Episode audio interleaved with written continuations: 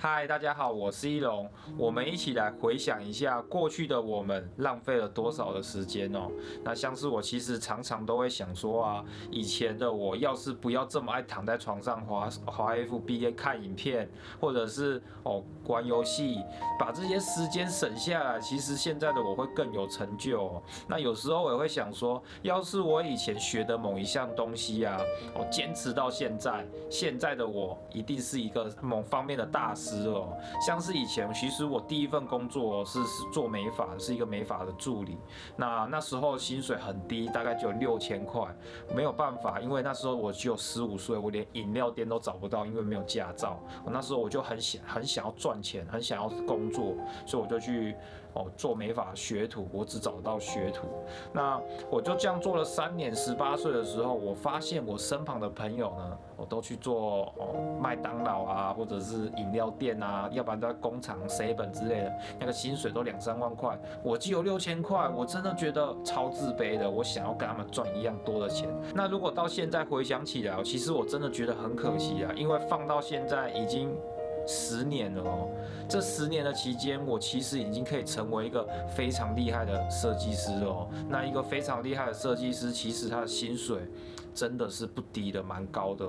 那我就很后悔啦。当初要是我可以好好的学到现在，我都坚持不变的话，其实我现在已经是一个很有能力而且很厉害的人了。但是后悔真的没有用嘛，我们只能去反省，然后找出方法去弥补嘛。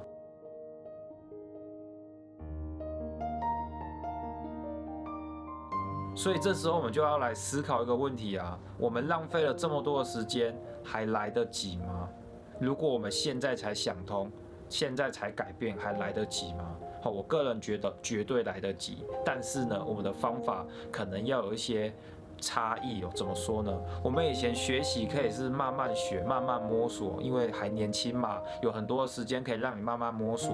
但是呢，我们现在年纪比较大了，也浪费了这么多时间了。我们现在要改变，当然来得及，但是我们可能需要用一些比较高效率的方式。哦去学习，我才会达到比较高的成就，不然我们会浪费太多时间，然后又慢慢的摸索，这样其实我觉得效率是非常非常差的。我们跟以前要做一些改变。就是学习上速度的改变，所以呢，你今天花一点点的时间，我们来好好的聊一下有关怎么样子用快速学习的方式哦来学习，让你的学习效率可以更快，就是我们今天要分享的主题啦。那我自己呢，其实也是一直尝试这个方法，一直都在使用这一套方法。那在这半年内呢，帮助了我学会摄影，我学会经营 YouTube，我学会制作影片，甚至学会写作，然后。那我们想要拥有更高的学习效率呢？其实第一个步骤哦就是要建立好一个良好的心态，一颗渴望学习的心态。哦，渴望有多重要呢？我举一个例子好了，假设你现在很想要买车，哦，你真的超级想要买车，回想一下你当初想买车的那一个那一个热情，哦，然后呢，当时的你可能薪水不是很高，但是你就很想要买车。你身旁的朋友，你问你所有的朋友，你朋友说叫你不要买房车。贷很重啊，我还要缴保险啊，还要缴税金啊。哦，你家人也说先不要买，先不要买，但是你就很想买啊。你是不是会不顾一切、不顾一切的反对声浪？哦，然后不管这样，就是贷款贷下去，就是先买再说了，对不对？所以呢，你很渴望那台车，最后呢，你会为它付出一切，就为了要得到那台车。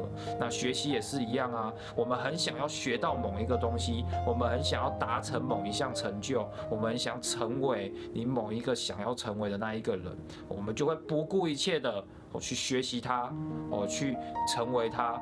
那这时候一样会有很多反对的声浪，有人会觉得说，诶，你学不起来啊。有人会觉得说，你这样做很奇怪啊，对不对？所以会有很多很多批评的声浪。你这时候才可以忽视那一些声浪，然后因为你够想要，你会只看到目标，你想要成为的那样子，你就会一直往前走。所以我觉得在学习上，其实不管在学习啊，任何的。事情上，渴望我觉得是最重要的。不管怎样子，你想要达成那一个目标，你才可以把周遭的反对的声音啊，还有杂音啊，给屏蔽掉，然后不顾一切的往前走。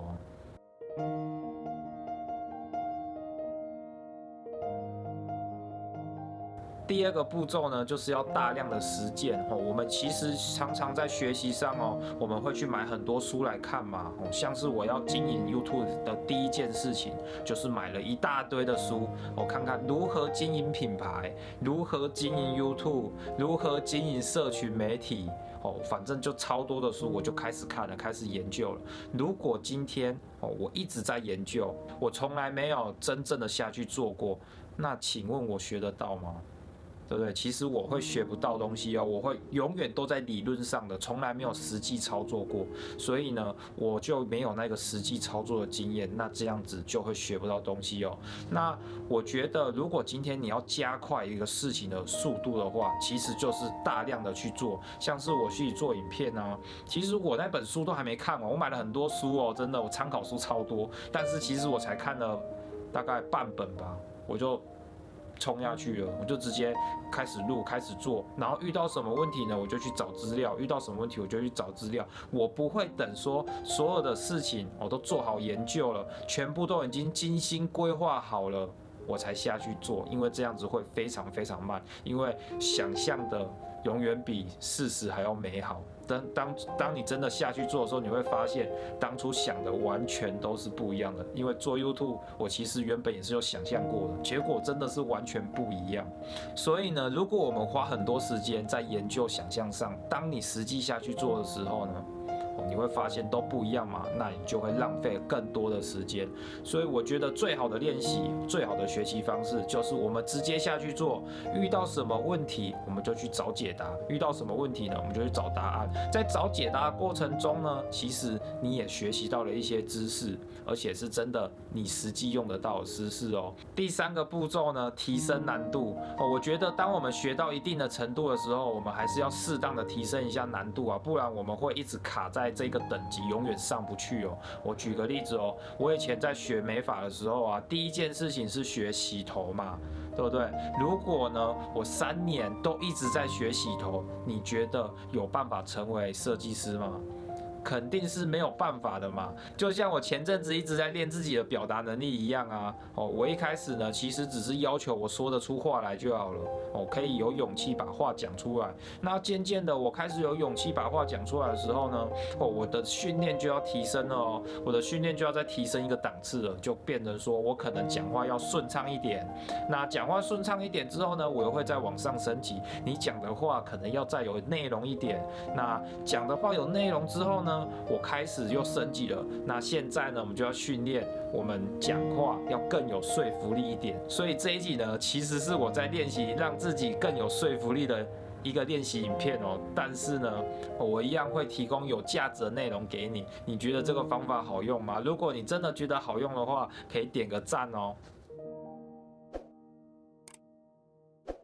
最后，最后呢，我想要跟你分享一个非常有意义的话，就是哦，现在的你其实是五年前的你所决定的。那未来五年后的你呢，想要成为怎样子的人，是现在的你所决定的哦。